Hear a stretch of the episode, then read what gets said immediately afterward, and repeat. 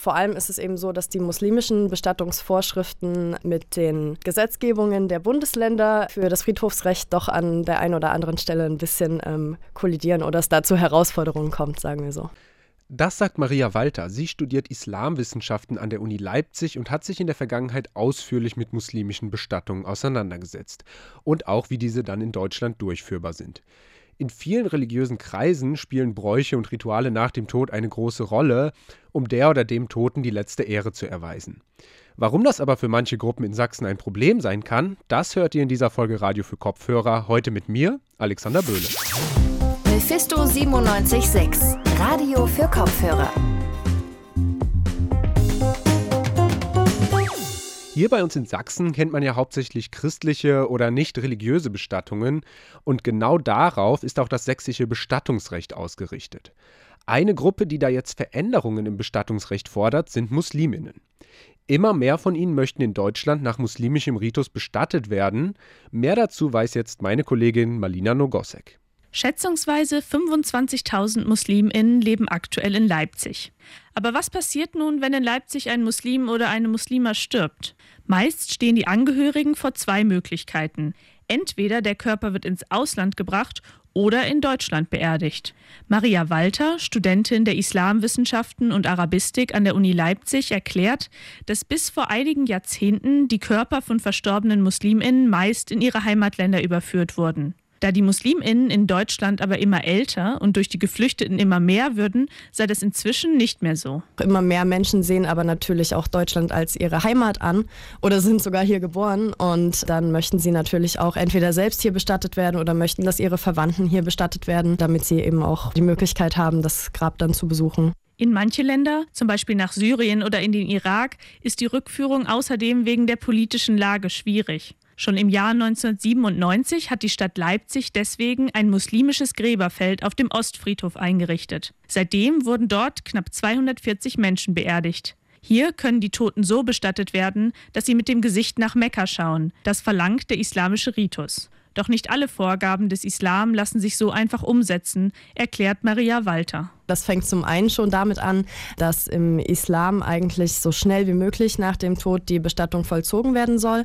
Am besten innerhalb der ersten 24 Stunden, was in Deutschland schwierig ist oder vor allem auch in Sachsen, weil hier zum Beispiel die Regelung ist, dass erst nach frühestens 48 Stunden nach Feststellung des Todes überhaupt die Leiche bestattet werden darf. Diese Frist ist notwendig, damit die Leiche bei Bedarf noch einmal genauer untersucht werden kann. Bei anderen Regelungen kann das Recht dagegen leichter an die muslimischen Gebräuche angepasst werden. So haben bereits 14 von 16 Bundesländern die sogenannte Sargpflicht für Musliminnen abgeschafft. In Sachsen ist es dagegen weiterhin ausnahmslos verpflichtend, Tote in einem Sarg zu bestatten. Im Islam ist eigentlich die Bestattung im Leichentuch vorgesehen. Das geben schon die Überlieferungen über die Handlungen des Propheten, die Hadithen, vor. Während sich ein Mann in Arafah befand, fiel er vom Rücken seines Reittiers herab und brach sich dadurch sein Genick. Der Prophet, Allahs Segen und Heil auf ihm, sagte, waschet ihn mit Wasser und Lotuswasser, hüllt ihn in zwei Tücher, ohne ihn dabei zu parfümieren, und bedeckt nicht seinen Kopf, denn er wird am Tage des jüngsten Gerichts auferstehen. Bei der traditionellen muslimischen Bestattung wird der Körper deswegen zwar im Sarg zum Grab transportiert, aber ohne ihn beerdigt. Carsten Barbian ist Oberarzt am Institut für Rechtsmedizin an der Uni Leipzig. Er sieht aus medizinischer Perspektive keinen Grund, an der Sargpflicht festzuhalten. Das ist eine mitteleuropäische Tradition, die Sargbestattung. Aber aus, aus naturwissenschaftlicher Sicht, auch aus hygienischer Sicht, sind beide Bestattungsarten äh, gleichwertig. Auch für die Qualität des Grundwassers habe der Sarg keinen Vorteil. Schadstoffe aus der Leiche würden früher oder später sowieso in den Boden gelangen. Das könne ein Sarg nicht verhindern. Babian meint, die Tuchbestattung kann für das Grundwasser sogar besser sein. Ich denke, die Tuchbestattung ist sogar ein bisschen ökologischer, weil man äh, nicht zusätzlich äh, Fremdstoffe oder Schadstoffe mit dem Sarg ins Erdreich einbringt. Die Särge bestehen aus Holz, die sind lackiert. Ähm, in den Särgen gibt es äh, eine Sarginnenausstattung, das ist ähm, Textilgewebe. Also alles auch Fremdstoffe, die dann in die Erde gelangen und von dort auch wieder mit ins Grundwasser. Das entfällt bei der Tuchbestattung. Das sagt der Rechtsmediziner Carsten Obian über Tuchbestattungen in dem Beitrag von Malina Nogosek. Marlina hat sich auch noch weiter mit Maria Walter unterhalten und wollte von ihr wissen, welche Rituale und Traditionen es sonst bei muslimischen Bestattungen gibt. Und ihre erste Frage war, wie es denn ist, wenn man als Muslimin in Sachsen lebt und über Bestattungen nachdenkt dann ist die Situation so, dass Musliminnen vor allem nach einem Sterbefall zum Beispiel in die Moschee gehen oder direkt ähm, nach muslimischen Bestattungsinstituten auch suchen, ähm, da es da doch einige andere Vorschriften gibt als hier in Deutschland. Vor allem ist es eben so, dass die muslimischen Bestattungsvorschriften mit den ähm, Gesetzgebungen der Bundesländer für das Friedhofsrecht doch an der einen oder anderen Stelle ein bisschen ähm, kollidieren oder es da zu Herausforderungen kommt, sagen wir so. Und kannst du uns vielleicht noch mal kurz erzählen, was denn jetzt wie nur so eine muslimische Bestattung aussieht? Also die meisten von unseren Hörerinnen auch kennen ja vermutlich eher die klassisch christliche oder nicht religiös gebundene Bestattung. Was ist da anders, wenn man sich muslimisch bestatten lässt? Generell im Islam spielt die Hurma eine große Rolle, das ist die körperliche Unversehrtheit. Und die ist eben auch bis über den Tod hinaus wichtig. Und diese ganzen Rituale, die auch die Bestattung begleiten sozusagen, sind auch wichtig, weil man noch im Grab erst dann vor dem Tag des jüngsten Gerichts steht ähm, und deswegen auch bis dahin eben der Körper und die Seele sozusagen beschützt werden sollen.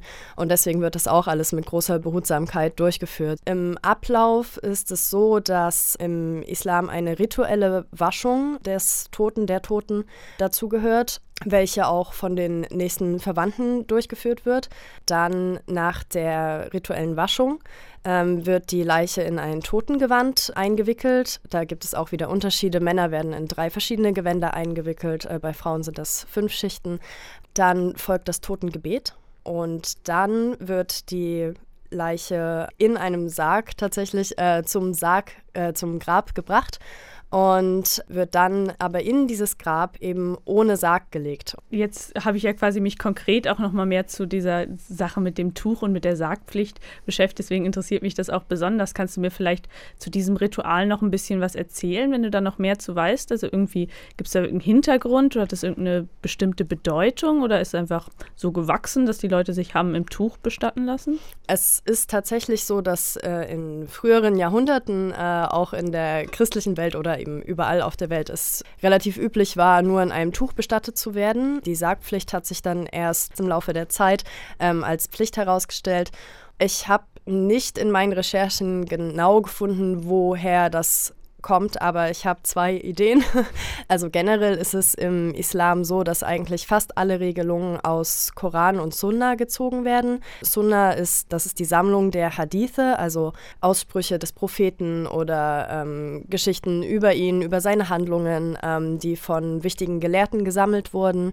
Und da gibt es in einer sehr wichtigen Hadith-Sammlung von äh, Al-Bukhari auch ein ganzes Kapitel zur Bestattung. Das heißt dann Kitab al-Janah ist. Und da geht es eben um bestimmte Vorschriften, also was hat zum Beispiel der Prophet über einen bestimmten Fall gesagt. Und daher werden viele äh, Bestimmungen gezogen. Und das andere ist auch, dass im Islam Verschwendung nicht äh, gern gesehen wird. Und ähm, das betrifft dann vor allem auch den Grabschmuck zum Beispiel. Ähm, also muslimische Gräber werden in der Regel ähm, nicht geschmückt. Ähm, und ich kann mir vorstellen, dass auch der Verzicht auf einen Sarg eben daher rührt. Tatsächlich ist es so, dass an sich das Grab erstmal mit Holzplatten ausgelegt ist und dann wird da reingelegt ähm, das, äh, die Leiche eingewickelt in das Totengewand. Noch ein wichtiger Punkt, äh, und zwar wird die Leiche auf die rechte Seite gelegt, sodass das Gesicht in Richtung Mekka schaut im Grab, ähm, weshalb die Grabfelder auch wieder dementsprechend ausgerichtet sein müssen.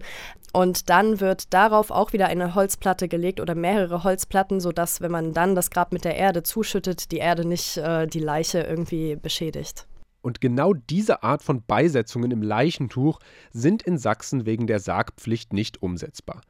Eine Reform des Gesetzes ist zwar seit längerem geplant, wann genau das in Kraft tritt, ist aber immer noch unklar. Und damit sind wir auch schon am Ende dieser Folge angelangt. Wenn ihr Lust habt, dann schaut doch gerne mal auf unseren Social Media Kanälen vorbei. Wir sind auf Instagram, Twitter oder Facebook. Außerdem findet ihr uns auch auf unserer Website radiomephisto.de. Die Links dazu findet ihr hier in den Show Notes. Und wenn euch diese Folge gefallen hat, dann abonniert doch einfach Radio für Kopfhörer, um auch keine Folge mehr zu verpassen.